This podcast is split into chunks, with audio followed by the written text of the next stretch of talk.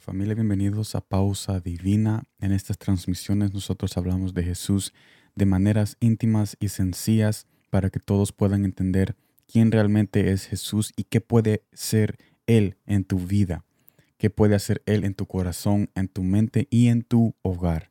Y estaremos haciendo exactamente esto en este día, en este pasaje muy especial que está en Números capítulo 26 versículo 64 al 65, que me dice de esta manera.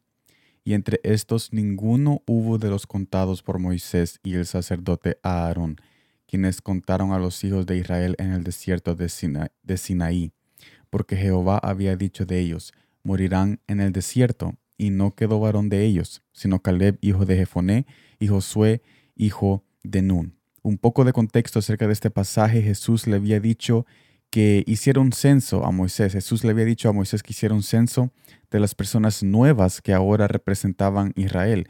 Pero antes de este nuevo censo, Moisés había hecho un censo antiguo. Esto lo podemos ver en el capítulo 1 de Números, de las personas que, como el pasaje dice, ya murieron en el desierto. En otras palabras, la generación sin fe y sin confianza había pasado. Ahora la nueva generación es amplificada con este nuevo censo que Moisés hizo en este pasaje. Esta nueva generación entraría a la tierra prometida junto con Caleb y Josué. Habiendo dicho todo esto, ¿qué podemos concluir acerca de esto? Primer punto, no todos de esta generación actual, o sea, la que estamos viviendo hoy, esta generación, tendrán parte de la heredad celestial que Jesús ha prometido. Este mundo es un desierto, pero no de escasez física, más bien una escasez espiritual donde fácilmente podemos caer si no acudimos a las promesas de Jesús. Segundo punto, Jesús quiere tenernos cerca de Él y no quiere que nos quedemos con el mundo.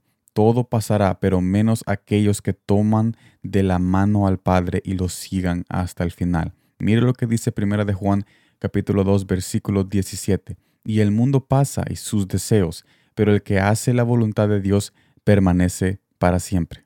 Habiendo dicho todo esto, no estoy diciendo de que no hay que disfrutar de este mundo, o sea, no hay que tener casa, no hay que tener carro, no hay que comprar ropa, zapatos, o no hay que tener esos deseos de, de como hacer arte, arte en la fotografía, arte de pintar o arquitectura que muchos de nosotros estudiamos o, cualquier profesión. No, no estoy diciendo nada de esto. Este mensaje nada más es una invitación a reconocer de que nuestro corazón siempre debe de estar guardado, guardado en la presencia de Dios. Nuestro corazón es donde mana la vida, así como dice su palabra. Entonces tenemos que poner ese maná de vida que es nuestro corazón en la vida misma, que es Jesús, porque Él dijo que Él es la vida. Y no podemos ponerlo en este mundo que es muerte, porque este mundo y sus deseos pasarán. Y si nosotros ponemos nuestro corazón allí, entonces también como nuestros diplomas y profesión pasan cuando nosotros morimos,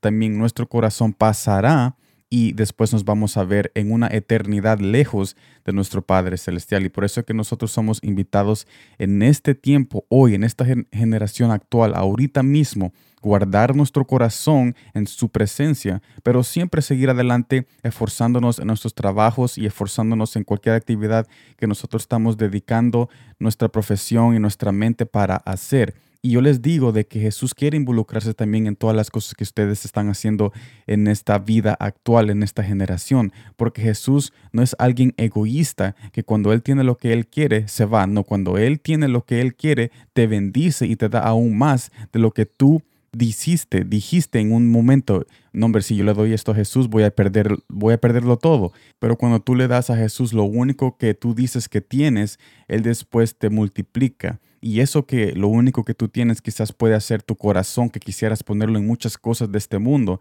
pero cuando tú lo sacrificas, cuando tú pones tu corazón primero en su presencia, después vemos de que Él multiplica y añade todas las cosas que nos falta, porque lo que no quiere Jesús es que nos enfoquemos más en conseguir cosas en este mundo y no conseguir o más bien aceptar la salvación que Él tiene para nosotros cuando entregamos nuestro corazón a su presencia. Así que el enfoque de todo este mensaje es no quedarse en el desierto, no quedarse en el desierto, poner nuestros corazones en, el lugar correcto, en el lugar donde no va a pasar, donde va a permanecer para siempre, que es en la presencia de nuestro Padre Celestial. Ya las demás cosas se van a añadir a nuestra vida porque Él es un Padre que bendice a sus hijos cuando somos obedientes y cuando entregamos las cosas importantes a Él, que son nuestros deseos y sentimientos y corazones. Entonces Él procura de encargarse Él mismo a conceder las cosas que nosotros estamos deseando cuando nosotros nos enfocamos en Él